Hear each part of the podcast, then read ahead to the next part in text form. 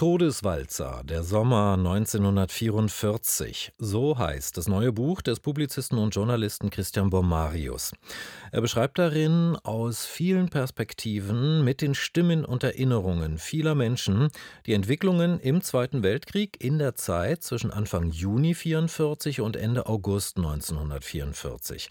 Also zwischen der Landung der Alliierten in der Normandie und dem Bombardement, dem Untergang von Königsberg. Ich habe vorhin mit Christian Bomarius gesprochen, habe ihn zunächst nach diesem Zeitfenster gefragt. Also warum haben Sie diese Zeit, diesen Sommer 1944 so ausführlich in den Blick genommen? Was ich zeige, ist die blutigste, den blutigsten Abschnitt in dem blutigsten Krieg der Menschheit. Das sind diese drei Monate. Das ist so verheerend, dass ich, während ich das schrieb, mir dachte, eigentlich bewege ich mich fortwährend in einem brennenden Irrenhaus. Und das ist natürlich beim Schreiben unangenehm und beim Lesen, glaube ich, auch nicht wirklich schön. Ja. Ich war auch drauf und dran, das Buch abzubrechen, weil mir das einfach zum Teil zu nahe gegangen ist, was ich gelesen habe. Ein Teil davon taucht doch gar nicht auf in meinem Buch. Aber ich dachte, mir zeigen muss ich es auch nicht aus aktuellem Anlass, aber die Aktualität gibt mir sozusagen recht. Der Krieg ist wieder überall zu Hause. Und damals ist er eben nach Deutschland heimgekehrt. Ja. Er war von Deutschland ausgegangen und kehrte nicht erst im Sommer, aber da vor allem nach Deutschland zurück. Sie beschreiben das im Buch tatsächlich über die vielen, vielen Stimmen, die Sie zu Wort kommen lassen, extrem eindringlich und eindrücklich die Millionen von Toten, was dort geschehen ist in ganz Europa letztlich, äh, das ist eine gewisse Schonungslosigkeit, die Sie da stilistisch sozusagen äh, anwenden in dem Buch. Warum? Also um die Realität des Krieges zu zeigen. Ja, sicherlich auch, ist es auch, die Deutschen haben sich ja jahrelang nach dem Krieg als Opfer empfunden. Und sie waren ja auch Opfer im Bombenkrieg natürlich. Die Bomben fielen auf deutsche Dächer.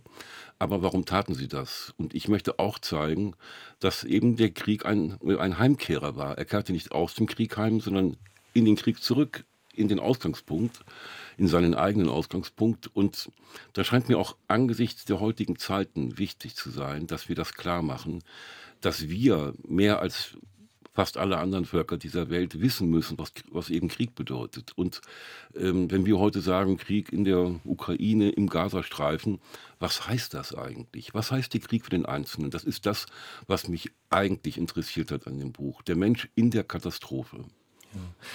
Und Sie machen das wieder, wie auch schon in anderen Büchern, in Vorgängerbüchern, machen Sie das wieder multiperspektivisch, so mhm. würde ich das mal nennen. Ja. Also Sie lassen ja viele Menschen zu Wort kommen, das sind prominente und nicht prominente Menschen. Ähm, ganz, ganz viele Stimmen, Augenzeugen, Zeitzeugen, Tagebucheinträge, Memoiren, Biografien, Erinnerungen. Warum? Was ist gewonnen quasi durch dieses Multiperspektivische? Also das Multiperspektivische, wie Sie das nennen, auch zu Recht nennen, lag in diesem Falle wirklich nahe weil ich auch zeigen will, wie die Fronten auf Deutschland zurollen. Also vom Westen, Invasion, Sie sagten es schon, vom Osten eine riesige Gegenoffensive der Roten Armee und aus dem Süden, wo die Amerikaner und die Briten dann hochkommen. Und die vierte Front, die gerne übersehen wird, der Luftkrieg, das Bombardement ja. auf Deutschland. Ja. So, und wir lesen, wenn wir das, wenn uns das historisch interessiert, lesen wir eigentlich immer nur von Vorgängen. Also die Schlacht hier, die Schlacht dort, ähm, Worüber wir in den Zusammenhängen, wenn es um den Krieg geht, wenig lesen, ist Holocaust. Aber der hat natürlich seinen letzten Höhepunkt in Ungarn mit der Vernichtung der ungarischen Juden. Ähm, also das möchte ich zeigen, was es bedeutet, wenn eine Schlacht stattfindet, wenn die Menschen im Bombenhagel sterben, wenn sie in Gaskammern sterben. Was bedeutet das für den Einzelnen? Und deswegen, das stimmt, es ist eine Vielzahl Stimmen, die hier zu hören sind, aber ich dachte mir, ich muss all diesen Menschen noch eine Stimme geben nach ihrem Tod, damit sie selber zu Wort kommen und ja. wir nicht nur über sie reden, sondern mit ihnen sprechen. Ich würde gerne mal als Beispiel das erste Kapitel nehmen. Nur mal mhm. so als ein Beispiel, ja. ich weiß gar nicht, 12, 13 Kapitel, wie 13. viel? 13, genau. Funktionieren alle so. Aber im ersten Kapitel, da geht es um den Tag der Landung in der Normandie, also 6. Juni 44. Da erfahren wir zum einen, was Hitler an dem Tag auf dem Obersalzberg gemacht hat was Simone de Beauvoir, äh, Jean-Paul Sartre, Albert Camus in äh, Paris gemacht haben. Wir erfahren, dass Margot Friedländer an diesem Tag ins KZ Theresienstadt deportiert wurde, sind bei Anne Frank in Amsterdam, bei Viktor Klemperer in Dresden, bei einem jungen jüdischen Soldaten in Italien und bei Heinrich Böll in Ungarn. Ja. Und das ist eigentlich noch gar nicht alles, was da in diesem nee. ersten Kapitel erzählt wird. Das Spannende, mir ging es, um bei diesem Kapitel zu bleiben, mir ging es so, dass dieser 6. Juni 44 für mich viel plastischer wurde gerade durch diese vielen, vielen Stimmen und ähm, Augenzeugen. Das war meine Hoffnung, dass es möglichst vielen so gehen würde. Mir ging es ja selber auch so. Wenn wir hören 6. Juni, dann denken wir vielleicht auch an die Filme, die wir dazu kennen, die Filmausschnitte, aber auch, es gibt eine ganze Reihe Filme über den 6. Juni, über den D-Day. Aber dieser D-Day war erstens nicht für alle der D-Day und zweitens, jeder hat ihn anders mitbekommen. Er war für jeden Einzelnen anders. Eben für die eine, die in einem KZ landet, der andere, der wie Heinrich Böll in Ungarn liegt, in einem Lazarett, der dritte, der an der Front selber ist, dann eben ein Herr Hitler, der wie immer lange schlief und man traute sich nicht, ihn zu wecken. Also die mutige Generalität blieb dann vor dem Schlafzimmer von Hitler stehen und zum späten Frühstück von Herrn Hitler hin weckte man ihn. Und als er die Nachricht von der Landung der Alliierten hörte, war er ganz selig und sagte, endlich haben wir sie nämlich dort, wo wir sie immer haben wollten, am Festland. Und er gibt die Weisung, die Truppen des Feindes äh, sofort wieder ins Meer zurückzuwerfen. Das war natürlich schön gedacht, aber hat nun überhaupt nicht funktioniert. Komplette Fehleinschätzung. Am Abend dieses Tages waren über 100.000 Soldaten auf Land. Ja. Ich finde, Ihr Buch, Christian Bomarius, funktioniert auf zwei Ebenen. Also zum einen haben wir hier diese Augenzeugenberichte, ähm, Tagebucheinträge zum Beispiel, und zum anderen haben wir ganz nüchtern dargebotene Daten und Fakten, was in bestimmten Zeiträumen passiert ist, wie viele Millionen Menschen, wie die ähm, Kriegsführung verlaufen ist, wie der Frontverlauf war. Und äh, erste Frage, warum dieses ganz nüchterne und faktenorientierte quasi als eine Ebene noch mit in dem Buch? Also gerade weil die andere Ebene ganz anders ist, schien es mir wichtig, eine, wenn man so will, objektive oder neutrale Ebene einzuziehen, den Leuten klarzumachen, hier geht es nur um Fakten. Darüber urteile ich dann auch nicht. Ich schreibe einfach, es gibt meinetwegen äh, in der Normandie in den ersten Monaten auf beiden Seiten um die 116.000 Tote. Das muss ich gar nicht kommentieren. Aber ich kann es ergänzen durch den Zusatz, ähm, dass die Deutschen dann noch, ich glaube, 10.000 weitere Soldaten Nachschub hatten und die Amerikaner über eine Million. Und das ist natürlich, dann wird eben auch klar, völlig aussichtsloser Kampf. Aber die andere Ebene ist mir na natürlich wichtiger, denn das, was ich in dieser, auf dieser, wie ich es nannte, objektiven Ebene schildere, das können Sie in jedem Buch nachlesen. Mhm. Ähm, dafür brauchen Sie meins nicht. Aber ich möchte eben zeigen, diese, ja, diese Brutalität ja, äh, des Krieges, und zwar nicht nur dort, wo der Tod steht und wirkt, sondern auch dort, wo er gar nicht stattfindet. Also zum Beispiel in Konstanz. Ja, Konstanz liegt an der deutsch-schweizerischen Grenze, wird während des Krieges nicht bombardiert. Und trotzdem spüren sie atmosphärisch jederzeit das Grauen. Also wir sagen, keiner kann sich von dem Krieg äh, ja. freimachen. Jeder lebt unter dieser äh, Markierung des Krieges.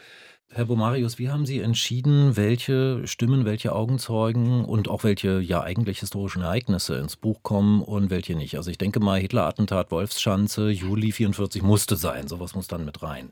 Also wie haben Sie diese Themen ausgesucht? also zum Teil habe ich die mir gar nicht ausgesucht, die haben mich ausgesucht. Mhm. Also den 6. Juni konnte ich nicht weglassen, 20. Juli auch nicht. Mhm. Das war quasi vorgegeben.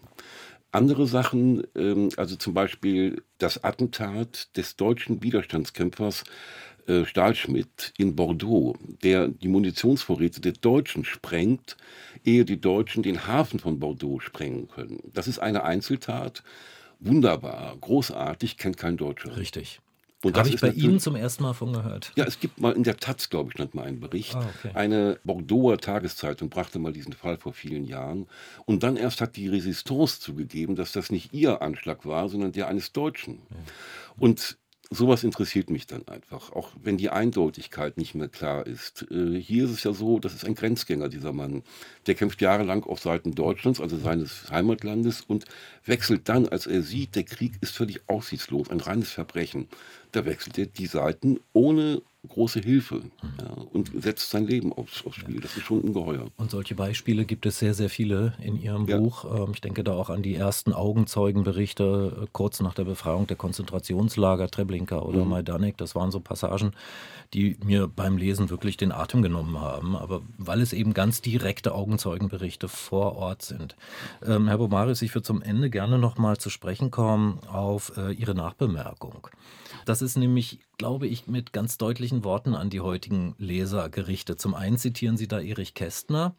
Um das zu verhindern, was 33 bis 45 geschehen ist, hätte man schon 1928 kämpfen müssen, Richtig. sagt er. Mhm. Und dann zitieren Sie Josef Goebbels. Nicht direkt, das ist Nicht ein direkt, Zitat genau. aus dem Mhm. Buch, aber nicht direkt von ihm. Ähm, wo es ja darum geht, dass er sich letztlich lustig macht Ja. darüber, dass die Demokratie der Weimarer Republik es ihm ermöglicht habe, die Demokratie zu bekämpfen und Genau. abzuschaffen. Ja, die Dummheit der Demokratie, darüber macht Ja. er sich da lustig. Ist das wirklich so ein.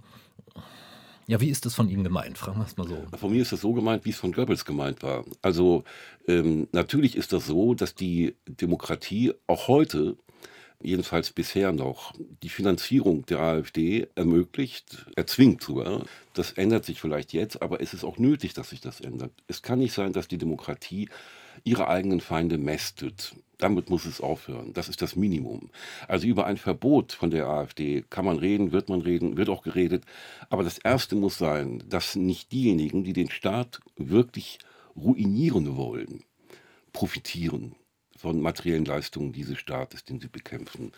Und das hat nun Goebbels und hat das Buch mit seinen Aufsätzen, in dem das steht, ganz deutlich gemacht, dass die das genau sehen, die Burschen. Also ein Höcke oder ein Goebbels, denen ist völlig klar, was der demokratische Staat ihnen antut, nämlich nur Gutes. Und das müssen wir verhindern. Das ist unsere Aufgabe. Ich bin froh, dass jetzt die Leute langsam wach geworden sind. Wir müssen einfach dieser Katastrophe namens AfD uns widersetzen. Und das passierte bisher viel zu wenig in der Politik, auch kaum, aber auch im öffentlichen Leben. Man sieht kaum Widerstand. Den sind wir aber allen hier lebenden Migranten, auch Juden, ja, die nun äh, wirklich wieder Angst haben in Deutschland, als Jude öffentlich zu werden. Wir sind es diesen Menschen schuldig. Und indem wir es ihnen schuldig sind, sind wir es uns selber schuldig. Und denn unser Selbstbild hängt nun eben auch von Artikel 1 Grundgesetz, dass die Menschenwürde unantastbar ist. Wenn wir äh, zulassen, dass die Menschenwürde verhöhnt wird von diesen Politikknatterern da von der AfD, dann ist natürlich äh, hier wirklich Feuer unterm Dach. Das kann nicht sein. Herr Bomarius, ich danke Ihnen für das Gespräch. Ich bedanke mich auch. Der Publizist und Journalist und Autor Christian Bomarius über sein neues Buch Todeswalzer, der Sommer 1944, ist gerade Anfang Januar bei DTV erschienen und im Buchhandel für 26 Euro.